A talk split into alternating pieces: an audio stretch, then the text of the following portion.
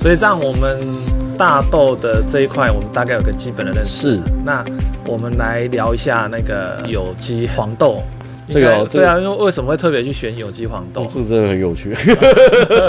对啊，哎、再再选一次，可能不一定会选这个。哦，真的哦哦那好，等一下可以问你。那如果再选一次，你会选什么？再就选什么有人就会知道，哎，哦，那就是选这个了。那我一开一开始其实是那个我家农场是我爸我爸妈是做那个有机蔬菜的，对，那他们大概从我出生大概八十几年的时候就开始在种有机蔬菜，那个时候有机蔬有机的发展才刚没刚开始没几年而已。对，对，然后他那个时候就有到那个几间比较大间的有机蔬菜农场去帮忙代代工。对，对，然后后来到一个程度之后，他们就存了一笔钱，就买了一间一块地，然后来建立自己的农场。对，那个时候是在桃园龙潭。啊，那在这期间呢，那我在桃园国小，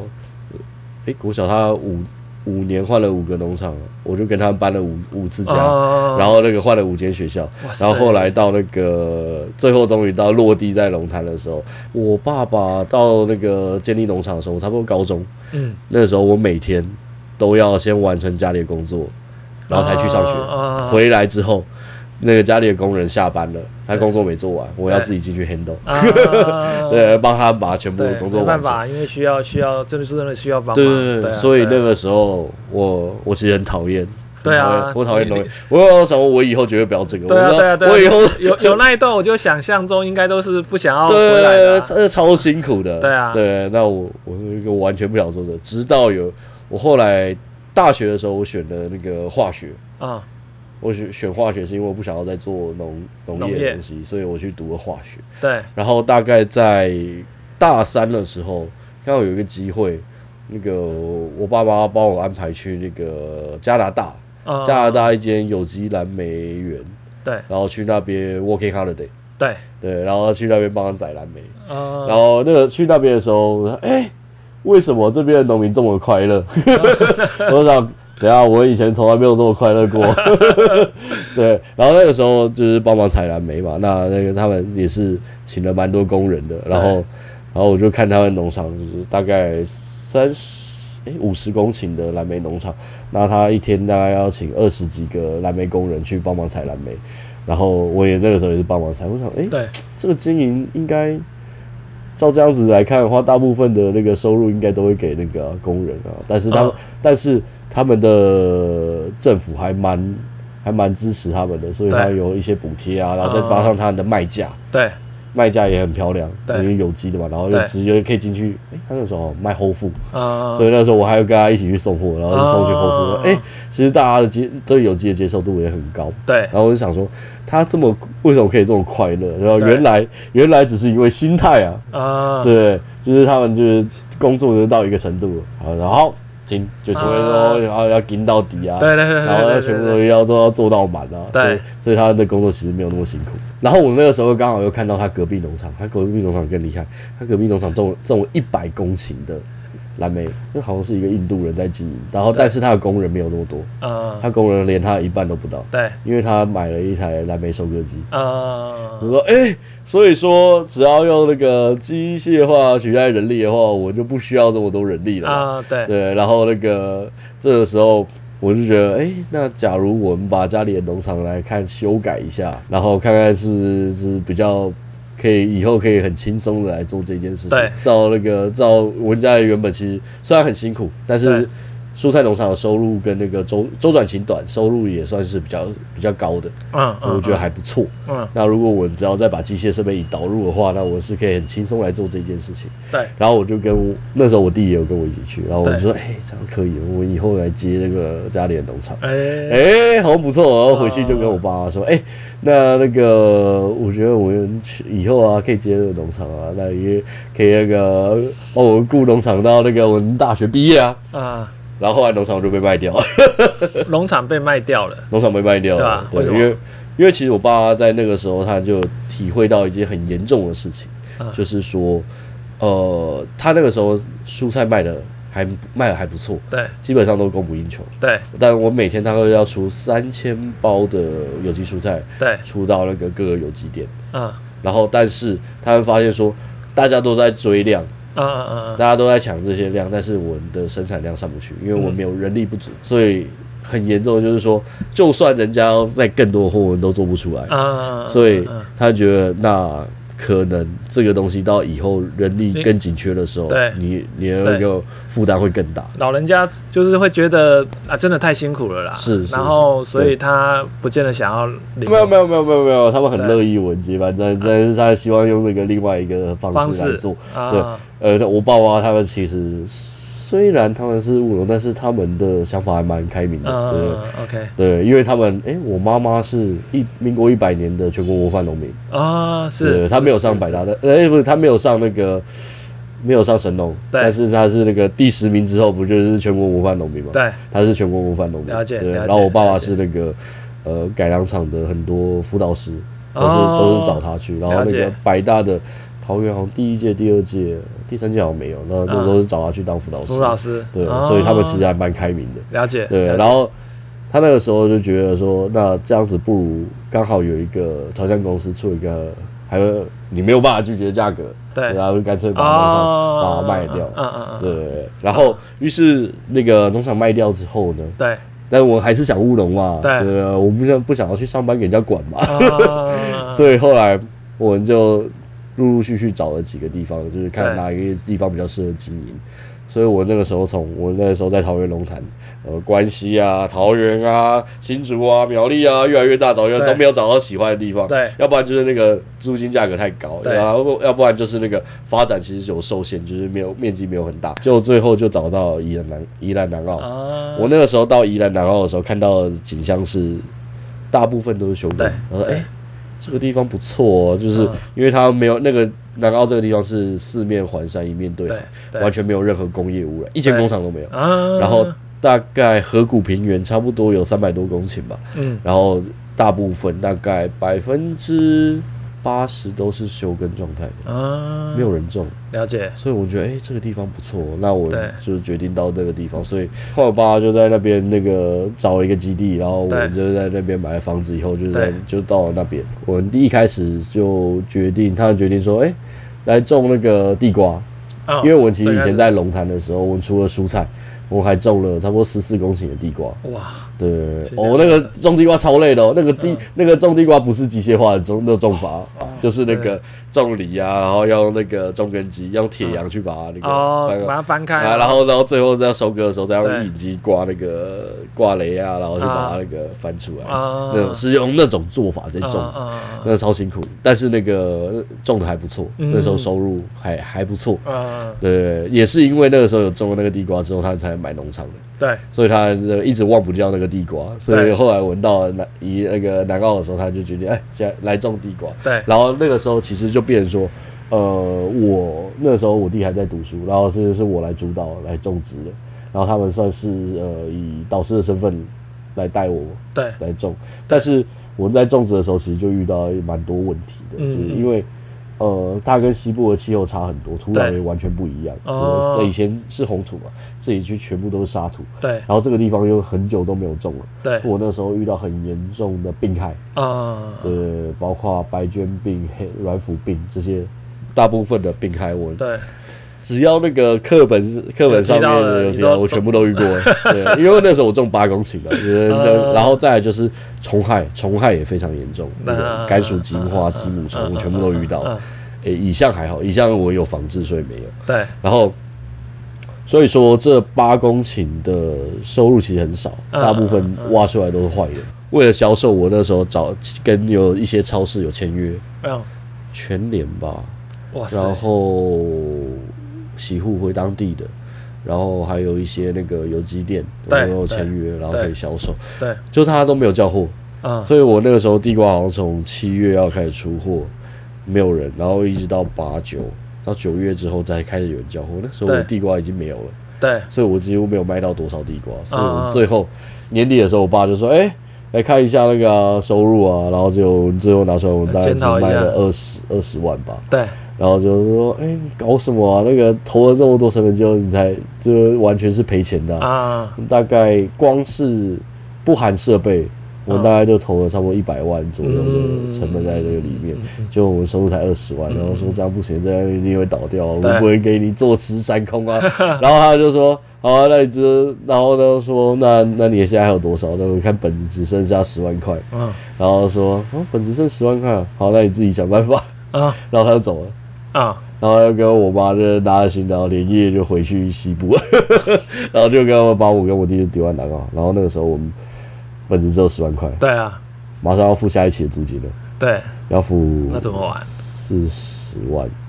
哇塞，四十万租金。然后那个时候我就跟我弟说，我来想一下看看有没有什么突破的方法。对啊，对对对，所以刚才就有说到我那个关在办公室两个礼拜啊，两个礼拜，我在想说，有没有什么方法是，就算我真的遇到灾害，我或者是真的遇到什么情况的时候，我这种东西都没有什么收成的话，还有办法去 cover 掉我，至少我有一个保底。啊，对，最后我们翻了所有的政府政策以后，我发现，哎、其实大粮仓就是大粮仓，就是推广那对个对杂粮政策的，对对对对大粮仓政策，加上那个呃，这叫做转做的政策，哎、对其实我觉得这个方向好像可以走，啊，而且离我们一开始设定没有太远，因为我们一开始就打算种杂粮嘛，对虽然是选对地瓜嘛，对呃，但是那个其实它也是在算在杂粮里面，对所以我们对哎、诶那不然我们来种那个大豆，嗯，好像不错，了解，对，那它至少有一个那个那叫做转做对，转做收转做奖励金啊，对对对对，至少有这个保底。对那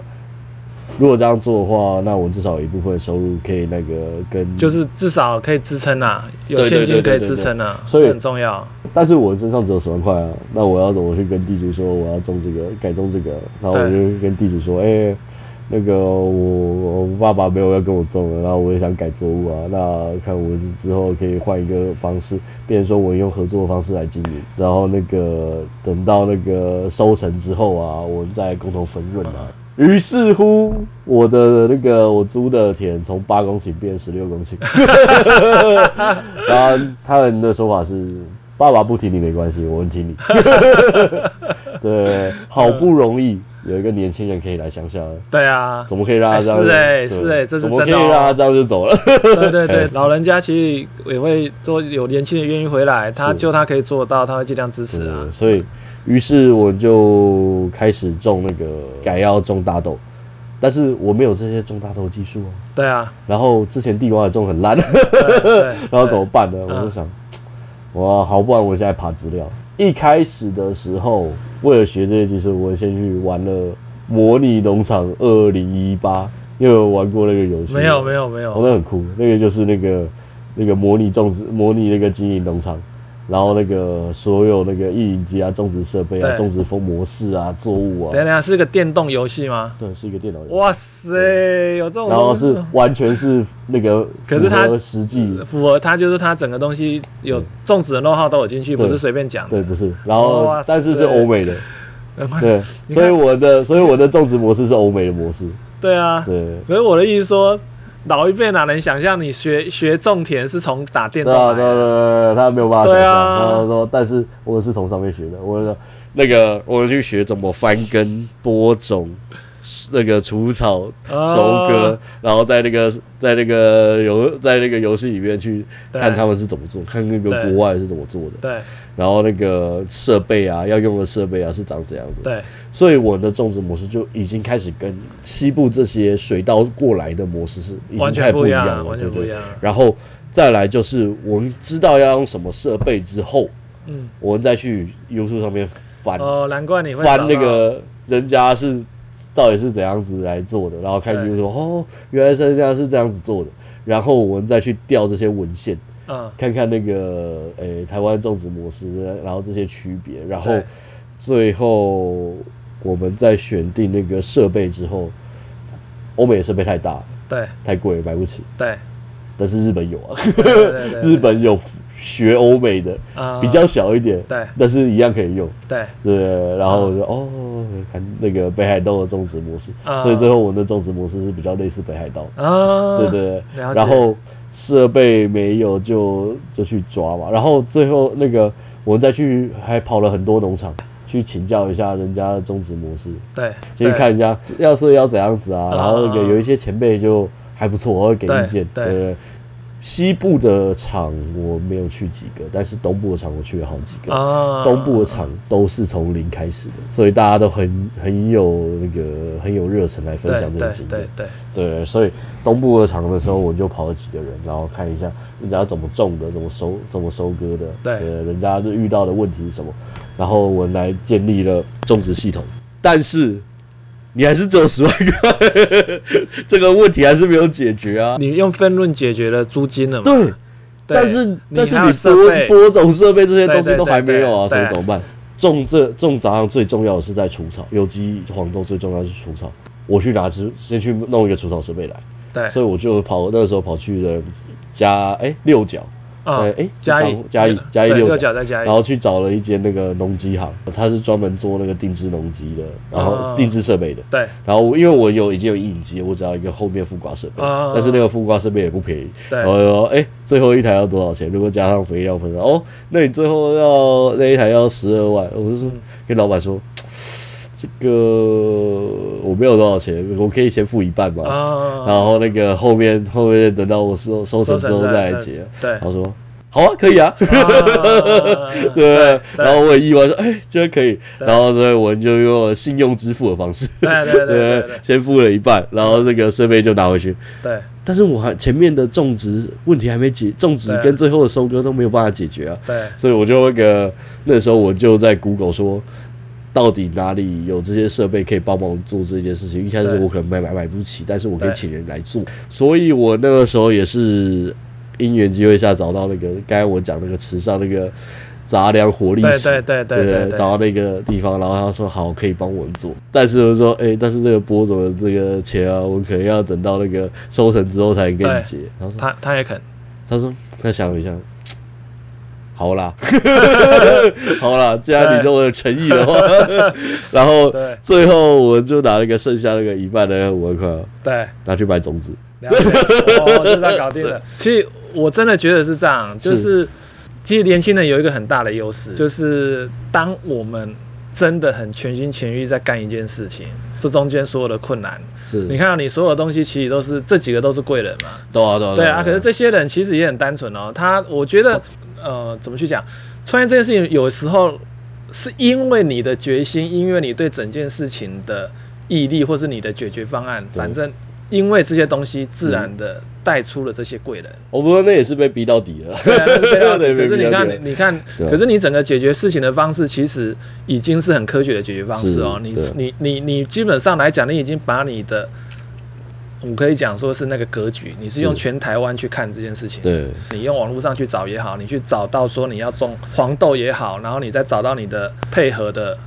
呃一些资源，是你是用全台湾的角度在看这件事情，然后你把这些东西兜起来，其实那个是完全不同的概念。然后我们今天去问。呃，这里面当然你从外面吸收进来的，然后跟你还是需要有一些实际上在地的经验，然后你去问这些老前辈，老前辈也可以感觉出来，这些笑脸那是他的那一个状态嘛， 是，所以年轻人的优势在这嘛，就这年轻人其实人家都愿意教啊，只要你年轻人敢表现出我们该有的谦虚，嗯然后情谊，那其实实际上人家都愿意帮一把的啊、是对啊所以你看你的案子是这样，小贺的案子也是这样，对，那你也可以以讲我的案子某种程度上也是这样子啊。嗯所以实际上，我觉得这整件事情里面，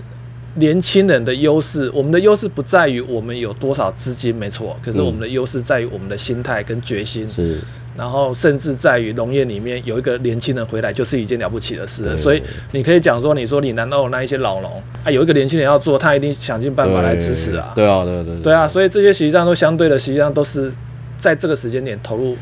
农业的一些优势、啊。是， 来来来，进入最重要的地方了。好 对对对所对以于是乎，我们终于把克服万难，把所有东西都搞好，种下去了，对，然后呢？然后就台风就来 了，啊，所以就全部挂掉了。然后台风、啊，可台是风就收走了，可是它不算摘损。算了，因为那个时候我是给，其实，在决定要种那个大豆之前，我就找花莲改良场，然后就后来遇到那个灾害的时候，他就说，哎、你有怎样嘛？然后我就回报说那个我们的情况，后来就因为那一次台风很很严重很，严重，但是只有集中在那个宜兰南部而已，嗯，所以以我就是南澳跟大同对，有灾害而已。然后哦，但是还是成功的启对有启动那个天然灾害救助。对对对所对，以后来我们就有那个灾损就就有成立，所以我们就有拿到灾损的那个现金救助跟那现金对个我们的转做奖励金，对， 然后我就有去把这些钱还掉，啊了还解，好就是跟我们的盘算就是接近。在做这些事情之前，我还建立了一个那个我们自己的财务模型，就有说我有六个情况，对，最好对对对到对最对坏对对对，这个全部有收到，部分有收到，对对我对没收到，啊对对然后这个这个里面有 A 到对 A B C，然后到 E 吧，对然后我大概拿到了第第三个吧，了解就是到中间，对就是不算太坏， 对就是那个只要是那个线以下的，啊对对都都是都是都都是最惨的，了解 都是要离农的，对，博凯这个讲的就是我们自己在讲的，博凯其实已经很清楚了，啊你其实已经你在投入这件事情之前，其实你某种程度上已经在抓你的现金流了啦，是，对对啊，你的现金流的来源里面包含了政策补助也好，对然后包含了啊什么样的状况，所以你模拟了六个状况嘛，哪一个状况对应的是什么状态，你就大概有个底，所以这个就是很呃很清楚的在做这件事情。啊嗯嗯嗯嗯嗯，很重要，而且要做到这个程度，某种程度上已经掌握了所有的细节了，你才有办法去顾那个东西。而且这个东西其实我们抓得很紧，就是在。包括那个使用的工时跟那个机具的对，那个耗损成本，我们都有算算算在里面。对对嗯了解对了对，解所以虽然我们第一次遇到灾害，但是我还是成功的度过了。了解了解。 对，当然当然，后来我们就是说对，就是有反省说，哎、为什么会遇到灾害？是不是我的季节不对啊？然后我就重新再抓过我们的种植时间。对对对对，从容这件事情里面，政府资源这件事情是实际上是另外一个重点，对，就是我们想做这件事情嘛，嗯，那我们要做这件事情，你一定会有一些困难，对哦，然你后可以导入一些政府资源来帮助对，你。拿 support 你，对所以这个时候你要做这件事情，而且这也是政策在推广的方向，你是本来就应该找资源来 support 你，对对对对，那如果说今天像像刚博凯的状况，如果是他第一次遇到台风，结果没有政府资源的补助，这件事情可能就结束了，对啊，就倒了就没了，对，就没了。对可就回是去上班了。 可是政府政府是希望你继续往前往前走的嘛，是所以你去拿这个资源来支撑这整件事情，就非常的 OK、啊。对对对对。做整件事情里面，农业里面你不能否认的是，政府的资源它实际上是有一定的支撑性的，是是所以应该去考虑进去。对对对对对然后把整件事情，那当然我们的目的不是说要靠这个是支撑去过活，可是对至少它让你有一个呃基本的现金流可以往前走，是，对，然后让你有时间去把你要的模式发展出来。对对对对，我觉得对这很对重要对，所以后来我们就，呃，经经过这一次之后，我在经营上面就陆陆续续把所有的设备添购进来，对，然后把我们的整套的那个种植到采收后处理的系统对全部都全部建制起立来起来，对啊，对，一直到后面销售的部分，哦，该没讲到销售。啊，对啊对啊对啊，刚才销售其实是那个时候不是在决定要种大豆嘛，我就来我就去找那个后后端收购的人，那个时候就哦，然后就说哎、国产的有机的可以可以接受，呃，然后价格上面就是其实对接的价格是进口有机的黄豆价格，然后说只要是这个价格，它有多少就收多少。哦，对，但这是一个有道理保底啦，对对对你要保底做好对对，对你之后对陆陆续续品质好的时候，你对把它你可以分级拉分开的时候对，你就可以有高价品，对，呃，跟你的其他东西就放送到保底那边去销售，对。了解，了解然后另外一个东西，我觉得比较重要的，其实是在于那个模式，嗯，在那个时候，哎，好像也是同一个人嘛，他就就在跟我讲呱呱园，对他，就问我说，哎，你觉得呱呱园是什么时候开始赚钱的？我说，哎，不就是他从把地瓜卖掉的时候？他说嗯不是，从他地瓜种下去的那一刻，他就开始。有收入了，因为他对委托他们的农民委托他的代耕团队对对去对种对植对对对对，所以说我们在建立我们的那个团队的时候，一开始也是有这个方向。哦我们的黄豆只要种下去的时候，他们就会支付我们代耕费的费对用。对对，对，你就不管说怎样子，了我们都有这些收入。啊，对对对哎，对你讲到这一个对，哎，这个是一个点，这对个是对一个对点对，啊这个是了大解家会忽忽略的地方。对对对，那其实你只要面积没有看懂啦，你们你只要看得懂啊面积足够大的时候，那你的收入其实也是蛮可对观的。对对对，有道理有然道后理，再加上你其他这些呃产品销售啊，或者是一些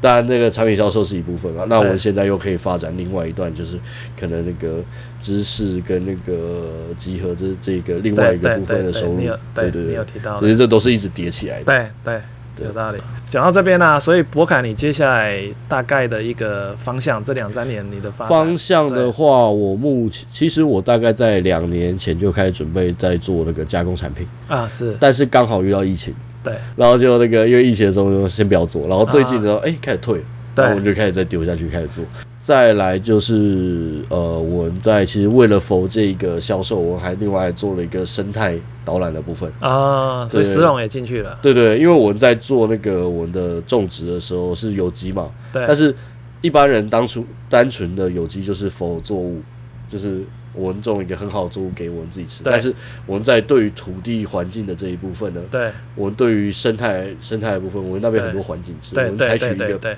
不干扰的方式，对然后再另外还帮他们营造栖地的方式来做那个对环境保护的对部分。对然后我们找了荒野啊，荒野我知道荒野的义安分会来帮我们，嗯还帮我做生态调查。啊，然后我们现在更了解我那边当地的一个生态方式以后，对我觉得更营造的那个环境会更适合他哦们。对对对，这两件事情其实还蛮搭的欸，就是你说产品跟那产品跟个生态，跟对对对对，那时候我就对想对说，对对你一定要有一个好的环境，对才会有好的产品。对我们的另外一个方向就是在于智慧农业的部分。对我这应该才进智慧农业第三年而已吧。那个时候其实为什么会进智慧农业，就是因为我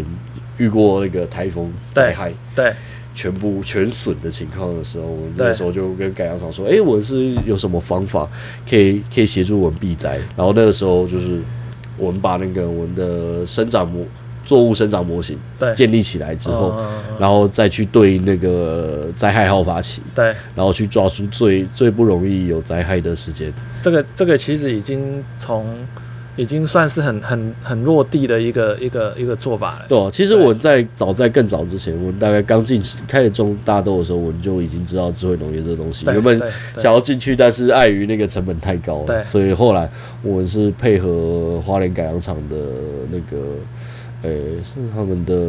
研究吧，然后、嗯嗯嗯然后一起来做的。对对对对，所以我觉得哎、还不错。就是如果大家想要那个做一些智慧农业的东西的时候，除了自己可以下手之外，大家可以看一下那个研究单位。对啊对啊，有没有在对啊做这个东西？也可对以。对用配合的方式来做是。对是，对政府这方面其实也蛮用心的啊。对对对对对所以我们在智慧农业的部分，我现在也在扩散，就是可以帮助那个其他的农民，对，了解。呃，包括不只是杂粮产业的，其他的产业的，我也可以去帮他们找。嗯，说